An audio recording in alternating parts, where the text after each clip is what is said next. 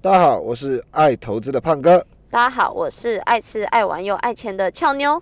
准时收听好食材，带大家一起边吃边玩边理财。好，承接上集好食材揭开投资序幕，加上俏妞本人我呢投资惨痛的告白后，我们这集会区分几个段落跟大家分享一下。那相信有听过我第一集告白篇的听众朋友都知道。我手上持有哪些悲惨的股票啊？所以我把加码，不过我最近把加码次数最多的四颗已经卖出了，然后放了多年，终于凹回来，还小赚卖出，我们其实还蛮开心的。小赚多少？小赚六点八，其实算大赚了，算我觉得的大赚了，对，算我觉得大赚。OK OK。但放了，但手上本来投入本金最多的超 M，本来其实蛮开开心心，终于迎接突破成本线的到来。结果这几天咻一下又跌破成本线，没错，不要抢我台词，对，真的很无言呢，就心情真的是七上八下。因为其实我这次是加码最多的，但其实一如往常啦，我还是会看一些到底发生什么事嘛，看看一些美股的一些焦点新闻面。那其实我最近我觉得我看到两篇最有印象的是。那个谁，那个胖哥也知道，那个女股神凯撒林伍德，嗯他上看特斯拉到三千呢。其实我没有买过特斯拉的股票，因为一直觉得它涨太多了，就觉得不会再涨。但是看到女股神说她上看三天，三呃不是不是三天，拍谁三千这么激励人心、充满正能量的新闻，其实让我觉得是的，剩下自己的资金不全部去 all in Tesla，，都觉得对不起自己。硬了吗？没有，因为我随后又看到一个更悲惨的东西。其实，其实虽然前阵子看他的那个新闻，觉得他蛮落赛的啊，就是他旗下方舟 ETF 近几个月跌幅就高达三十趴以上嘛。嗯。但 anyway，其实我其实没什么资格评论他啦，毕竟他是女股神嘛。对对对对，我知道我知道。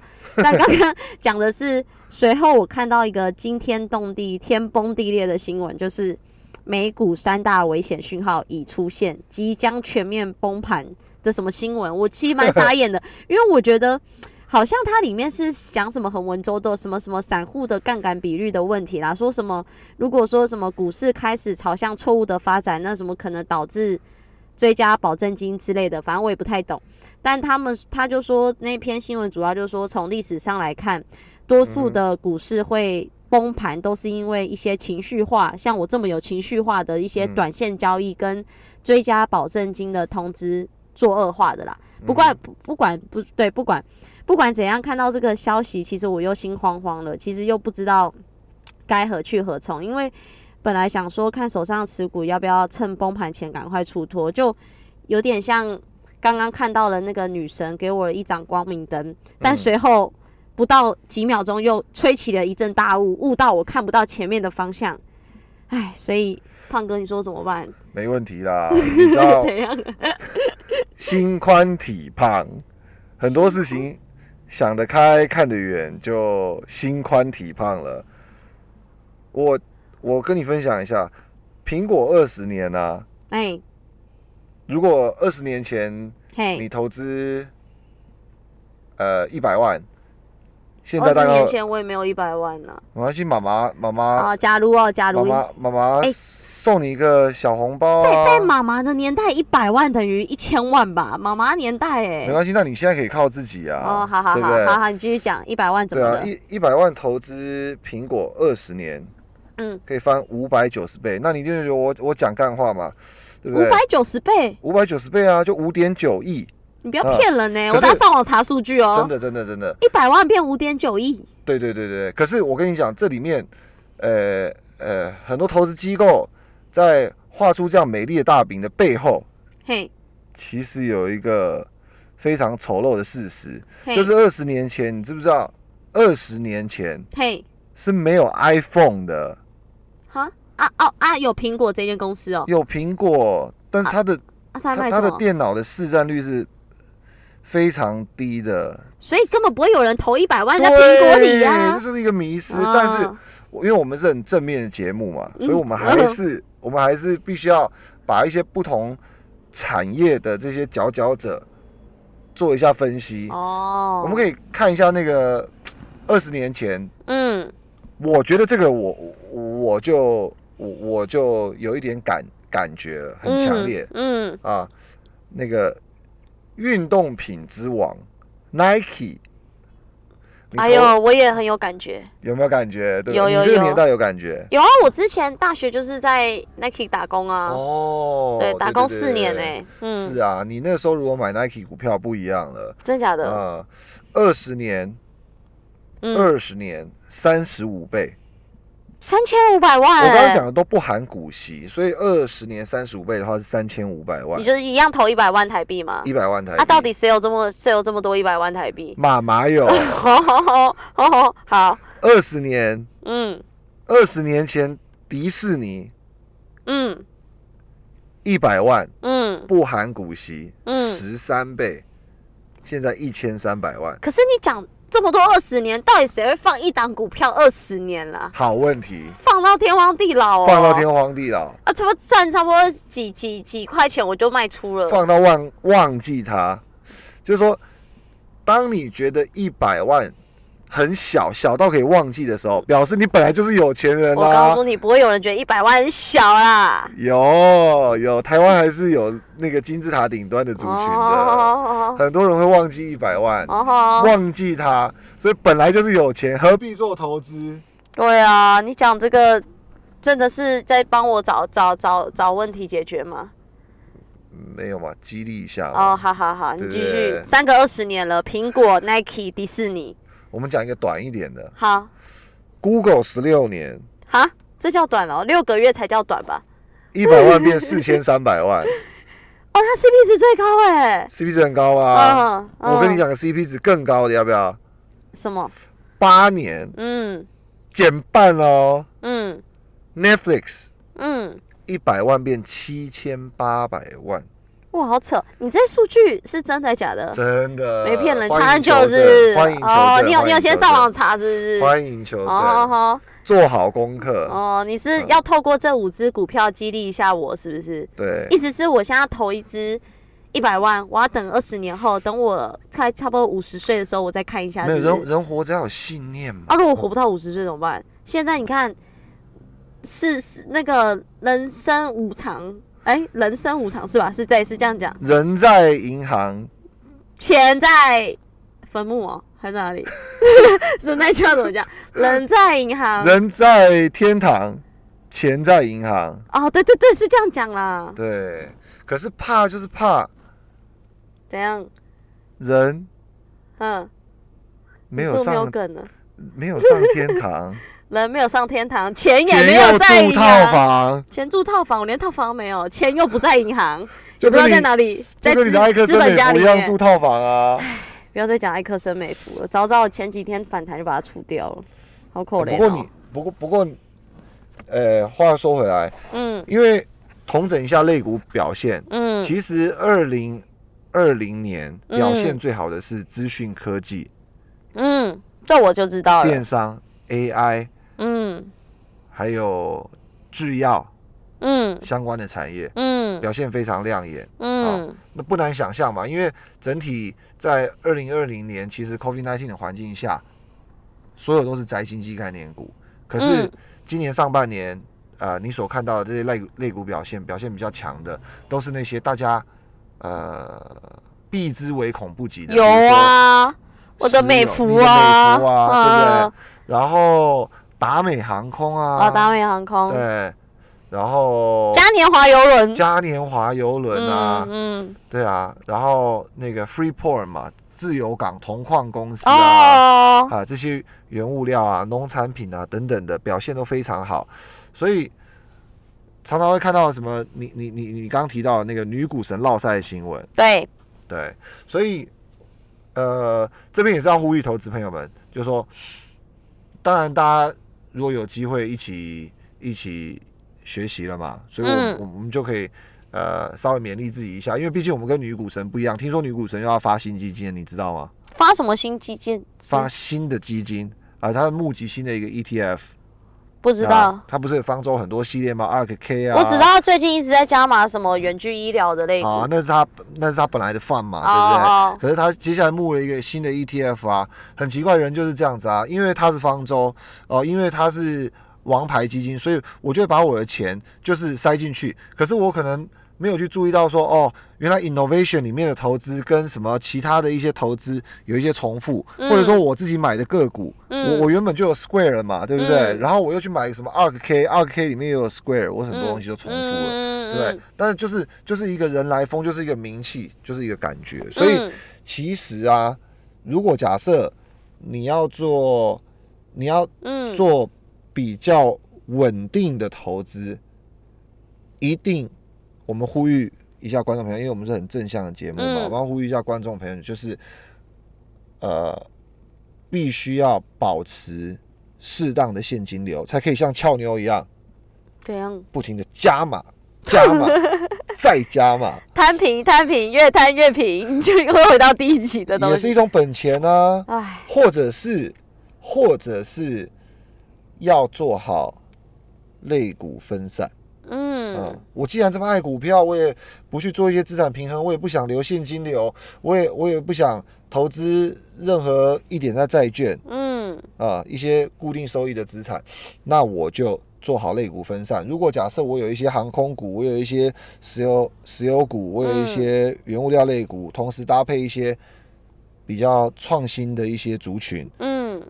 今年上半年到三月二十二号，嗯。今天为止是比较能够抵抗市场波动，然后不会觉得去年才刚取得人生最大的成就，今年却变成一个卤蛇。真的卤蛋，卤蛋。对，嗯。想必你时时刻刻都保持着这种卤蛇的，对啊，乳蛇当久了就继续当，也是没有什么太大的啊，只要赚一点点小赚，我就很开心。已经到谷底了。嗯好，所以呃，我我们今天要呃揭露就是那个好好书里面的几个分享。那今天要揭露的呢是那个呃，巴菲特，巴菲特的这个老伙伴，九十几岁的那个 Charlie Munger，他有一个蛮有名的那个穷查理的投资哲学与选股金律第五章。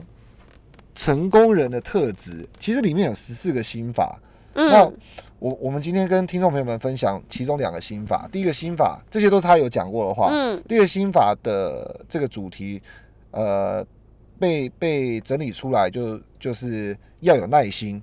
那其中，耐心，哎，要有耐心嗯好。那呃，我们因为时间的关系，我们分享呃其中简单的几个。第一个就是说，呃，在播客下年会里面，二零二零零一年年会里面，呃，Charlie Munger 有提到，我们不觉得有想转变的强迫冲动，我们非常乐意等待好事出现。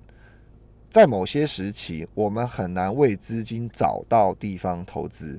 俏妞觉得这里面有没有，我觉得你好像吃鸡哦，在演说，还要在 传递正能量，跟睡着。所以他到底要表达什么？要有耐心。他说：“我们别不要，他说我们我们不觉得有想转变的强迫冲动，意思就是说，你可能有一些 holdings，可能比如说很棒，很很很嗯有没有嗯，很棒的 holdings？有啊，你说我有 hold 很棒的股票吗？对，有吗？有吗？有啊有啊，卖了卖了你卖掉那些啊，卖了都卖了。三趴卖跟五趴卖那些，啊，开心啊，有赚就好了。卖了之后又涨了好几倍的那些我，觉得没有关系，路线路带为安。你认真认好啦，其实它它再涨，我当然觉得哦，我刚刚早卖啊。对，它这里面主要的核心就是在讲，我们不觉得有想转变的强迫冲动，意思就是说没事不要动来动去。可是本来就要做停利啊，停利错了哦。停利没有错，绝对没有错。但是我们嗯上一集已经讨论过了，哦，呃，你是不不好教哎、好啦好啦，对啊，还是我们节目到此为止，哦，对对对对对，我知道姐问一样的问题。真的。好啦好啦好啦，哎、听意众朋友回去。上一集听，觉得胖哥很辛苦。好啦好啦，意思就是不要动来动去啦。如果要严选到好公司吧，如果真的不是不是好的公司，就像你上一集讲的，对我们要赶快及时的做一个果断的决定对，这。个这个在年年会上面他有讲到一个嘛，就是说我们没有那种强迫冲动的时候，我们非常等待。乐意等待好事出现嘛？意思就是说，你对你的投资，你对你的选股，那是你当初所做出的决策嘛。你既然会是选它，必是，定有原因，所以你就要去等待它的好事情出现。嗯，来，那如果都八年，八年 Netflix 翻几倍？呃，你刚刚讲差不多一千三百倍，这样八年一百万变成七十八倍，七千八百哦万。哦，七千八百万啊，对一千三百倍的是那个 Google Google。你还会想要在百分之十的时候赚取十万收回口袋吗？可是重点是，我不知道它会不会是好事出现，如果都是坏事呢？那你为什么选它呢？啊，我就上集讲过，我都是听人家讲的，我又不喜欢看这些是吗？书吗，？所以所以我现在在学习了没所以？我们现在进入这个嗯，不要吵架，不要吵架。投资的成功特质二啊，成功特质二。嗯，好，我很认真的把我的这个旧书虫找出来了，认真的 OK，为了你啊，好，为还为了这这这本绝对不用送给我，我为绝对不了为了听会看的。众朋友啊，好，这样，第二个嗯，遵守纪律纪律，哦，嗯，成功特质十四之二，遵我是很守纪律。我是很自律的人，我知道，永远不停损，停这是我的纪律跑。，哎、哎俏妞的纪律你现在你。现在觉得这可以成功吗？可是你看我没十问题，没颗问，题。好，哦没问题。我没有打算说服，没事，没事。好我们继续 投资纪律。呃，Charlie Munger 他有提到，我们都坚持每天要有很多时间可以只做着思考，这在美国的企业很罕见。我们阅读并思考，所以我和 Warren Buffett 大多，呃，和和大多数的企业中的人相比，我们读得多，想得多，但是做得少。读得多，想得多，做得少，所以他意思就是啊，可是我是读得少，想的少，做的多，所以我才是成功的特质你是？勤劳的人，他讲的是成功的特质，还是要改变这个他讲的是？成功的特质。哦，他啊，他说他跟巴菲特比别人读得多、想得多，但是做的少。读得多，想得多，但做的少。啊但是我们不是就是要以用行动去去去去去去证明什么？不，没关系我们现在不是就要做的多吗？可能你还没听懂，但是聪明的听众朋友们 已经懂了。那你的这个大爱，还有邀请我来这个跟你一起录节目的这种，哦，我也，你看我做的多，所以我才会找你录节目。如果我只有一直想，一直读，但我没有去做，那这个事情就不会成功啊。很好很好，我觉得这是二零二一年非常好的转变，相信你会有美好的 二零二一。不要用这种讽刺的口口俏气。没事的，俏妞还是很固执的。听众朋友们大概知道，没有，我觉得你要更有说服力，不是我固执，是你好要更有说服力。好，没问题。嗯那我们今天因为时间关系，就呃十四个这个投资投资的成功特质里面，我们就分享两个。那剩下的十二个，如果假设没有人五星暗赞 加留言的话，可能下一集就不会有投资的成功特质。你讲这样好像都节目是要快结束，我们要讲那个，差不多。我觉得我们要讲今天，哎、我们每一集要介绍一个好公司跟一个好餐厅，所以是是是是是该到我们介绍好公司的 part 了吧，胖哥？好，确定还想录下去？要啊，我要讲，我要听名牌啊，我要听好公司。你不要再教我前面的投资心法。好，我们今天来严选好企业时对，严选好企业时间。严，选好企业时间，没错，没错，没错。我们。今天为各位听众朋友带来很特别的一家公司，是，但是它不在美国挂牌上市，好，嗯，代号一八一零非台股一八一零 HK 小米集团，小米？小米集团。为什么？为什么我会选这间？我对小米的印象只有行动电源爆炸跟那个、他那个很好笑负责人叫雷军哦、嗯，嗯对啊，你最近有看那个那个什么？他发表那个小爱的演讲，小爱就那个智人工智障，人工智能是这样。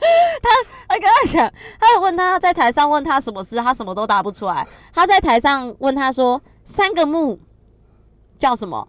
他竟然在唱歌，唱那个 S H E 的，那你的年代吗？S H E 的 Superstar，你是电，你是光，对啊，那个你你你为什么要介绍这间公司？还有那个啊，他最有名的 Are you OK？，Are you 现在 OK？OK 吗？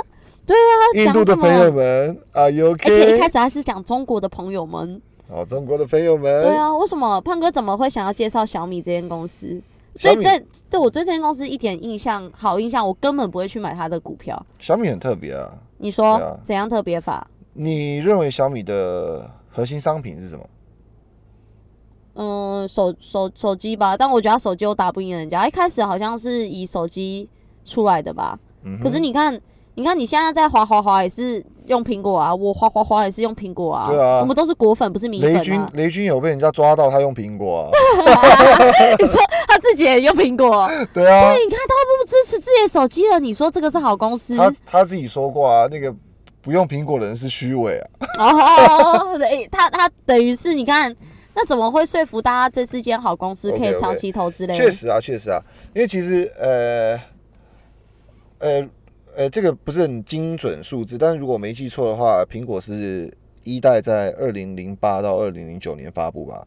这俏妞有印象吗？没印象，不知道没印。象，大概约莫在那个时间点。所以呃，我们来做比较，其实小米它进入手机市场的时候，其实在两千零一十年，所以基本上它已经落后其他手机大厂大概两年到三年至少。嗯嗯，那那个时候我印象中，就是手机的霸主基本上已经被苹果、三星还有我们的嗯，HTC 哦哦哦，对，HTC 我也用过。曾经对、嗯，给给给垄断了嘛，对不对？是是，所以呃，其实小米进入市场三年之后，马上就改变它的策略，三年而已哦。仅仅三年嗯，就改变它。他也觉得靠手机活不下去，是是？当然当然，嗯，对啊，算他聪明。对。嗯听到这边有没有想到自己的投资该怎么样？嗯，事实的改变呐、事实的改变不好的决策，是是是。好的要留到最后。哎，他手机没有砍掉哦，他还是继续留着手机，只是哎他增加了其他的东西。哎，你这就聪明了。嗯，想用这压我是不是？他的这个他的这个呃投资在二零一三年嗯，就开始这个建立的这个生态链的投资。生态链是什么东西？你在讲什么？你在你在讲自然法则哦。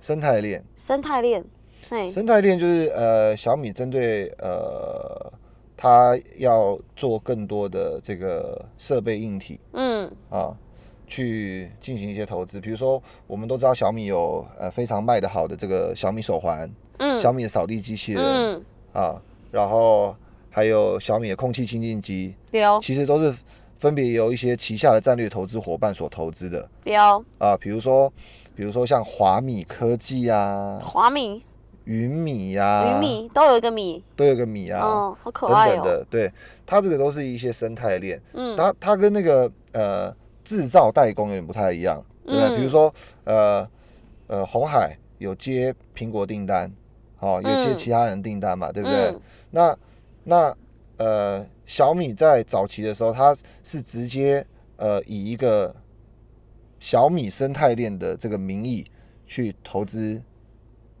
其他的这些厂商啊。那他很聪明啊，等于是说他是自家，等于是他这样成本比较低，对不对？他的成本，因为它应该说它它都不用建立自己的工厂，哦哦哦嗯嗯，不是全面性需要去建立自己的工厂。嗯哼，那很多跟小米的合作的这些呃股东都觉得小米其实是一个非常好的投资伙伴，因为他们并不会去限制嗯。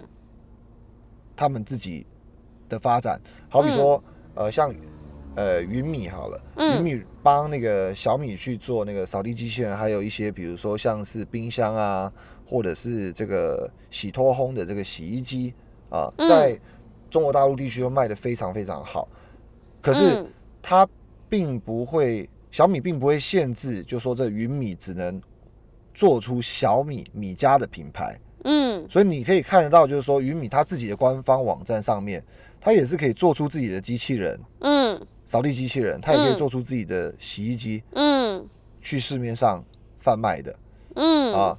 所以呃，小米的生态链最后可以演变到，就是说他这些合作伙伴竟然可以跑到嗯，美国去上市，变成独角兽，哇，独独角兽，就是嗯，十亿美金规模的新创公司，哦，新创公司，对。嗯。能够去挂牌，它会变成一个独角兽。嗯。啊，所以就变成说，整个这样子发展对于呃小米来讲，呃，它展现出一种新的经营模式。嗯。啊、小米好像一个 platform 一样，嗯，这个平台一样，就是说嗯你你你你所有东西，我我可以一边代工，同时我又一边发展自己的品牌的时候，其实要壮大小米本身就嗯，有更多的突破点那啊。你讲了这么多啊，所以这间公司到底是有没有在赚钱啊？啊，感觉投了一堆成本啊，你讲了这么多，他是有没有在探井啊？有有在赚钱，呃，基本上呃，因为因为刚好三月二十四号要开这个董事会，然后公布二零二零年全年度的财报跟四 Q 财报，对，所以当然我们我们我们可以去去透过这个 Q one Q 到 Q 三的这个数据去去推测嘛。可是我们如果假设实事求是地来看的话，我们可以看到二零一九年年底最新的数字来看的话，小米的这个全年度营收是首次突破两千亿的港元。那这两千亿的港元，听众朋友们或者是俏妞可能一定没、嗯。没有感觉或没有印象。我、嗯。我我们讲，呃，相比于两年前，嗯，二零一九年的数字是两年十倍，哇，所以！它的营收成长是非常惊人的。哦，那我们再举另外一个例子，呃，在早期的时候，小米它来自于手机的收入。嗯占比高达百分之七十以上嗯，啊。现在他的手机在二零二零年公布，嗯，已经打败华为，跳升到这个全球市占率第三，表示说哇，它的手机销售量是增长的。嗯，可是不好意思，他的手机营收占他的总营收比是下降的。哦，因为我记得它都卖很便宜，对不对？小米的给人家的感觉，我记得小米就是 CP 值，我我指的是，我指的是，呃，卖很便宜是一个，但是它的市占率到第一名了，表示它应该还是卖的很多，卖的很大我。卖比较广，对，嗯，可是因为它的总营收的量体一直在变大，因为变到两千亿港币港币以上了嘛，嗯对不对？那之前只有十分之一，那现在变成十十倍了之后，但是小米的这个这个手机并没有占比很高，嗯，反倒是另外一个东西杀出来，就是它的这个 AIoT 智慧物联网的东西，哦，就我刚刚讲的落赛的人工智障小爱那个。呃，叫什么？小小小呃什么什么智障，人工人工智障啊，人工智障嘛，对啊，智障同学帮我打开嗯，电灯、关掉电灯等等等等嗯之类的这嗯样子。嗯，那全球已经有五千六千万以上的这种活跃用户，每天都在利用这些智能系统在嗯开关灯、开关家电嗯。等等的一一些服务，所以这个区块已经突破百分之三十，也就对啊，是说你刚。刚明明就很很好当开关灯，雷雷雷军不知道什么意思要考他益智是吗益是吗智问答哈，是嘛？所以不晓得是不是故意在打广告，对啊。但是我我们可以确实看得出来，就是说小米这种高成长性的公司，还有供给面向非常非常非常好的一种闭环的生态，其实已经已经成立了，对啊。嗯，哦，所以你说它有没有赚钱呢？我觉得，呃，我我们要提醒听众朋友，或者是说跟跟俏妞提醒的地方，就是说，其实嗯因为早期雷军其实有呃特别声明过，他的手机毛利率嗯。一定不会赚取超过百分之五，确实他也一直十年如一日的嗯在坚守这个原则，所以很多 YouTuber 还是还是媒体网友们啊，其实都会做出最血量判断。他们都告诉我们说，呃，不管是电视啊，或者是各项家电产品啊，嗯小米绝对是 CP 值最高的，是同就跟我听到的一样最高，的。对嗯，，那当然这就是一个它潜在很大的风险，因为它的毛利率非常低，所以你可以看到，即使它的营收在高速成长的同时，其实它的税后盈余是呈现一个非常不稳定的状态，嗯。时而赚上百亿，嗯。时而小幅亏损，啊，嗯。这是一个不确性、不确定性蛮大的一个地方。那最近，呃，我不晓得俏妞有没有注意到，或者听众朋友有没有注意到，就是说那个小米十一嗯在台湾登场预购。嗯啊，那其实在中国早就上了。嗯，那因为这次做出一个很大的改变，就是说，因为它旗下这个红红米的手机，嗯啊，一直都有在发售嘛。那它这次嗯其实把这个呃未来的这个长线的战略已经做出进一步的规划。嗯它把红米呃设定为做低阶手机的这个这个嗯品牌。嗯啊，那小米的部分的话，要慢慢的走向高端化，所以这一次在台湾的售价，我也特别去研究过了，小米十一卖到两万一千九百以上。啊，都可以快可以买 iPhone 嘞，是的，是的，所以很多人就说，哦，那呃，你你你就再贴一点钱，怎么样怎么样？嗯，但是呃，实际上，当然，呃，作为一个果粉，就是基本上，我我也算不上果粉了，但是就是不想要花时间花脑袋去思考这些问题，所以基本嗯上就呃跟俏妞一样啊，为了朋友们，然后我们可以用嗯 AirDrop 啊，还是用一些没有啦，可是可是的确，我最近啊，我爱很爱滑 FB 嘛，动不动爱滑 FB。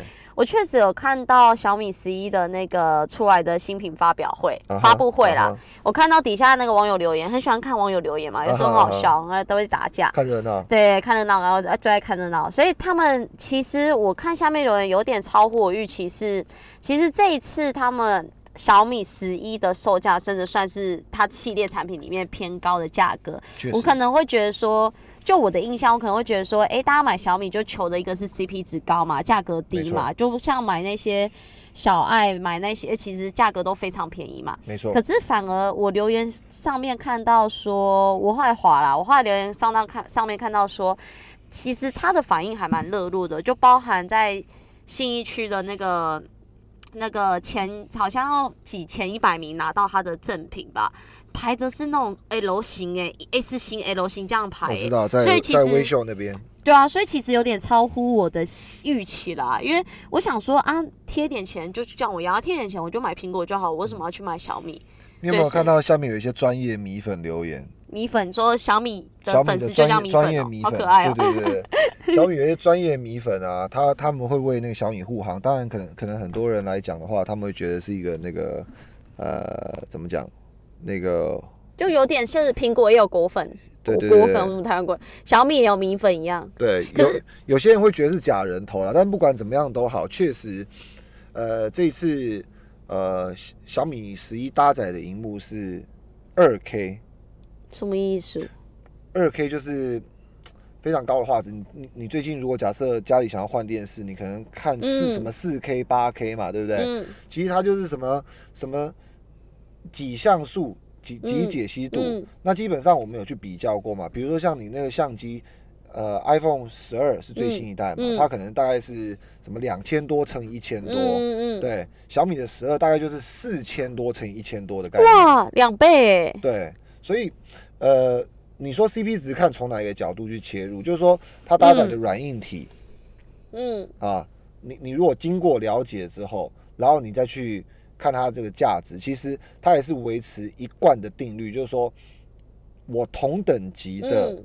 产品，我一定要嗯维持最低价。嗯。所以我觉得有一些专业米粉，他就会在下面去做一些护航，让我们有很好的学习。所以我觉得很多东西是要维持开放正面的心态去去去看待，包含投资也是一样。其实听完这段话，我我听完听完这个公司介绍，我一直觉得胖哥你是不是米粉？会不会会不会有有观听众朋友以为我们在夜配小米啊？不是，你一整一整集真的，因为我那时候我刚刚有一个想要问一个问题，刚刚忘记问，就是你刚刚前面有讲到，其实它的毛利率很低嘛，蛮不稳的。是可是我们如果今天要挑选一间好公司，就代表说这间公司要长期稳定，可以赚钱嘛？是对啊，那你又说它的毛利率不稳，那它到底你看看中它的是它未来的怎样的营收可以带来很大的成长，或者是带到我们这些假设我们真的投进去，我们就是它的小股东嘛？嗯怎么能怎么帮我们创造未来公司上涨、股票上涨的这些利润？因为我想说，你一直说它的毛利率很低，五趴很不稳。对，我想这次比如说像这个像这个小米十一，它的那个定价策略去做一些改变，然后把红米切割出去之后，我想其实小米是越来越有底气去在呃税后盈余方面去做一些改善哦，。所以你觉得这些会改善啦？只是我认为，嗯所以这个东西其实要交给俏妞还有听众朋友们自己去思考，因为、嗯呃，这个很简单嘛，就好比早期特斯拉嘛，你嗯。你早期特斯拉，其实基本上很多人想到，呃，我讲很有趣，嗯。很多华尔街分析师他是研究单一产业的，嘿，他可能只会研究传统车，所以他用传统车的角度去看特斯拉，他会觉得说，哎呀，他呃没有充电桩啊，没办法充电啊，蓄电力不够啊，哇会爆炸啊，火烧车啊、嗯等等的危险，所自动以他驾驶会撞树啊，对，然后你用 balance sheet 的角度去看它，你会发现这间公司根本就妈每年都要亏钱呐、嗯，对不对？嗯那你看不到它的价值嘛？嗯问题是，女股神投资它赚了几倍、嗯几百倍，嗯对不对？嗯所以你你你没办法去看到它的价值，所以呃，投资我们。可以尽量的去掌握资讯，然后呃，我们创办这个节目的宗旨也是尽量的去提供一些呃正确的资讯，或者是我们消化过的观点嗯给听众朋友嘛。但是我们还是要保留独立思考的判断能力。所以嗯。以我小胖个人来讲，嗯，我觉得嗯。我觉得他会呃在呃某一种程度的时候会有办法对这个音域的转换。嗯，做出一些有白话一点，就是对我们这些即将投入他对基公司的对对对对做一些回报啦。就就说就说我们是能够我我们作为股东应该是能够享受到他赚钱的成果的。了解，对，那另外一方面来讲的话，其实你从市值的角度，其实现在 CP 值还是很高，因为嗯呃，截至今天收盘价来讲的话，大概是呃六千多亿的港元嘛，所以其实嗯差不多一一千亿上美元上下的市值不到。那可能听众朋友如果没有概念的话，大概去比较一下，苹果的嗯市值约莫是三兆的美金嗯啊，所以我我们如果假设拿呃像俏妞的这个思考逻辑来看的话，对不对？呃，这一一个做手机的，一个什么都做的公司，嗯，去相比之下差了三十倍的市值，是可见投资者多么的看好苹果。多么的，嗯，啊对对，苹果只做手机，可是小米却深啊深的深入我们的生活中。对啊，当然我们也可以，我我我我们也可以呃呃细聊，就是说苹果呃日后如果假设有机会的话，我们可以细聊苹果这间公司，因为它也确实不是只做手机嘛，哦只是说哦市值相差的悬殊。如果假设未来确实能够把这个盈余的改善反映在股价上的话，那或许这个小米的市值会带来很这个不可思议的成长哇啊、，是非常有潜力的一家公司。也是啊。好啦，今天其嗯实听胖哥分析完，发现我好像错看小米了，应该好好的去研究这些公司啦。不过，所以依照现在。喂，您您讲那么多，依照他现在，我为什么要讲您？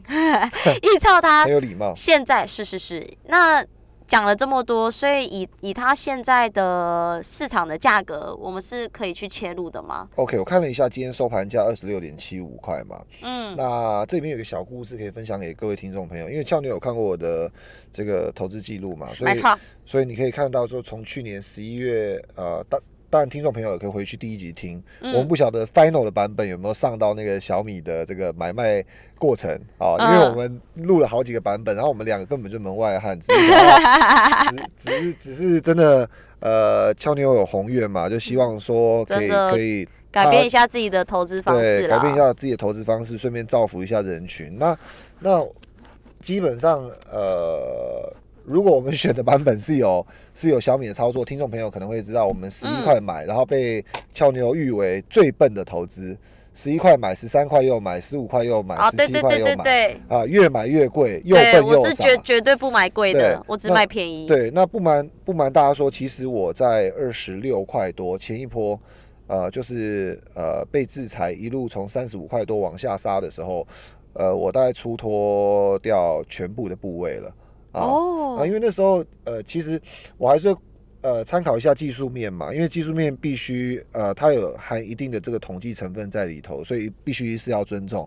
那跌破月季线的时候，我不晓得伤害力会有多大，所以基本上来讲的话，我就把它直接出脱掉。然后呢，很很 很神奇的事情发生，就有一天，也就是呃三月十二号的星期五，嗯，三月十二号星期五开盘价就直接呈现一个呃年线三天跌破之后的一个破底翻。大家知道嗯破底翻的意思吗？就，已经破底了，连年线都跌破了，嗯也就是说那时候的股价已经跌穿了我卖了二十六块多，而且还跌到二十二块，嗯，二十二块多，就是会让我觉得好家在有跑掉对这种概念。但是，呃，好的企业不会常常有嘛，所以一定嗯会不停的关注，不停的关注。所以，呃，在三月十二号星期五的那一天，异常的放量，嗯，价格暴升，而且站上年线，所以心急如焚的我嗯，本人这时候就把所有的部位给回补回来了。哇，啊你就全部出错再全部回补，你是神经病呃，哦。回补回来了，然后回补的价位啊，非常有趣，回补的价位是二十三块二，二十三块二。二，十三块二，比你出脱的价格还高哎。还低还低。哦哦，你是二十六，跌破跌破哦月季线二十六嗯。块多，嗯。但是不值得高兴，我也是普通人。嗯，素人，所以那个时候呃承接回来其实不是一个很标准的做法啊，嗯。因为呃有学技术分析的人知道嘛，跌破在在这个呃这个破底翻基本上是要站稳的，你最好可以观察几天，它能够嗯。稳在均线之上才是最好的。嗯。不过基本上我买的那天是盘中突破二十三块多，我就出手去回补所有的部位，结果嗯。收盘马上再次跌穿年线，好落晒哦，都好替人落赛非常落晒啊。但是不可思议的事情发生了，嗯，当周的星期五，我买了一个落赛的价位，放到收盘之后，确实没有任何的希望了，继续收在年线之下。嗯，星期天，美国华盛顿法院宣布暂时解除对小米的投资禁令。所以是不是我可以这样解读，就是说，其实胖哥一直心中认为小米是一件好公司，但是可能短期的事件跌破了整体的技术分析，正常还是你要先做个出脱啦，防御，对，进进行防御。可是等于是说，等跌到那个点位的时候，你已经觉得低估到它的价值，你再做回补嘛。所以其实你心中一直认为它是个好公司，只是当如果技术层面造成它有比较大的卖压的时候，还是要做一些出多跟现金流。你前面提到现金流控管因，为我不是女股神嘛，对哦，我你没有我不是个股神，也不是个女股神，嗯，也没有办法发一个大胖子，对，也没办法发新基金嗯，啊、然后不停的针对特斯拉进行加码。嗯。啊，所以所以基本上我们现金流控管就是一个非常重要，所以所以呼呼应我们刚刚节目的嗯，前开面的。始的第二小节啊，我们有嗯。提供那个成功的特质，所以其实你并不是在对赌它会不会解除制裁这件事，是你本身就认为小米它是一间好公司，所以你才会在它应该低估到它的价位的时候去选择做加码。对，这也是你想带给我学习的，就是我们选一要投资一间有趋势的公对，另外一个角度来看的话，就是说好企业你空手的风险是很大的。如果假设、嗯如果假设以经营权的角度来讲的话，是，你没有董事席次是很危险的，嗯，你没有投票权是很危险，你的股嗯权太低是很危险的。嗯，呃，整间公司是有可能被并吞的，你要从这个角度去思考。当然，我们没有经营权嘛，我们资本市场还是很灵活的，嗯，对。可是，呃，以此共勉之，我们可以透过这样的方式，我们可以呃理解，就是说我买入也是风险，空手也是一个很大的风险。嗯哦，就像巴菲特一直说不要看空美国嘛，就是等于是他的意思是说不要空手的意思啦。是的，嗯，没错，好啦，那其实真的是听到现在，其实也改变了我整个对小米的看法。其实我还蛮意外，第一间、第一间、第一集啦，你就介绍小米这间公司。好啦，那可能也要回馈一下胖哥啦。其实我们刚刚前面有提到说带你吃好吃吗，对，其实其实跟听众朋友分享一下，其实刚刚有带对，其实刚刚有带胖哥，其实我算蛮有诚意的，因为其实我本身不吃牛，但是胖哥很爱吃牛，所以我带他选的要的，进入那个带你吃好吃的部分了。对，我要，进到。时间差不多了哦，到时间差不多了，时间差不多了，啊我我们录太久的话，听众朋友会听不下去了。对对对，那我们就。对对对，可能已经前面二十分钟就离开了，对 因为我们现在录到现在已经四十四分钟了对。，对啊，那我们就到结尾，就是说我们也要选一间好好好的美食跟大家做分享嘛。那像今天我们就带我就带胖哥去吃了一间在那个永春捷运站步行一分钟就到，它叫 Guniku，对 Guniku，它是日文，对，然后它是在那个台北市信义区的忠孝东路五段四百一十二之六号这里。那其实它大概 Google 评价有四点七颗星啦。那我会选这个原因是因为胖哥真的很喜欢吃那种牛冻，就是冻饭，然后就是牛肉。对，那刚刚他就点了一个。隐藏版，因为听起来很厉害。然后我我不吃牛嘛，我就点了一个龙岩鸡腿冻，就龙岩鸡腿排冻。那真的是，我觉得它 CP 值是真的蛮高，因为大概。你刚有讲 Google 几颗星吗？有啊，四点七哦，都没认真在听。几个几个人评？四点七，哎，不知道，四点七颗星。可是的确，我们两个人吃，我觉得我自己的觉得啦，我觉得吃起来，我觉得。以它的价位跟它的分量来说，我觉得女生是吃非常非常饱的。嗯但我就不知道胖哥啦，因为看起来我吃不到三分之一，他已经全部吃完了。嗯我是不知道他到底觉不觉得这家，你就老实说，你觉得这家餐厅怎么样？我会再做改进啦。我觉得 OK 啊，但我觉得像那个如果体型像我一样那个壮硕的朋友们哦去的话，胖壮硕，准备个大概。六百块到七百块啊，因为点两份啊，所以他每 他每一个东西的单价差不多三三百多，对啊，或者说可能跟对啊跟朋友 share，对，可以两个壮硕的朋友一起去的话，就可以点三份，所以它是好吃的吧？基本上是好吃的，然后它的肉肉肉肉这个 Q 怎么讲火候控制的这个这个非常好，对啊对啊，主要是我觉得它餐厅的氛围啦，因为虽然我觉得它的。油烟味有点重，就一楼油烟味有点重，但我们是坐二楼，只是一进店门觉得油烟味蛮重的啦。不过我觉得它是，呃，就像你讲，一楼它是有点类似居酒屋，然后可是其实它是那种比较在吧台前，就是人家在你面前煎的感觉。对对对对对对。但是它其实装潢来讲的话是比较简易型装潢，就是说你期待，就是说非常。华丽啊，或者是非常呃高雅的这种建材的材质里面，在店里面是看不到的。是是是，就是不用对很简单，对不用对它的环境跟氛围抱持太大的期待。就说如果假设呃只是下班想要跟三五好友呃随便吃一点东西，但是又不想太对不起自己啊，辛苦一整天上班，对辛苦一整天上班心情，其实基本上就可以去。然后然后呃你你不用定位的话，其实它的。因为因为它的环境就是不是让你在那边待个一小时两小时嘛，所以其实大概吃完就会走，所以其他翻桌率算蛮快的，因为我们也没有定位。对，嗯，所以基本上你也不用等太多的位置，然后俏牛的诚意基本上就 就算点到为止啊。这第一集就这样对我，然后我我我哎我不吃牛，我特地找到今天专卖牛排冻，被他拖下水来录这个节目，然后哪会？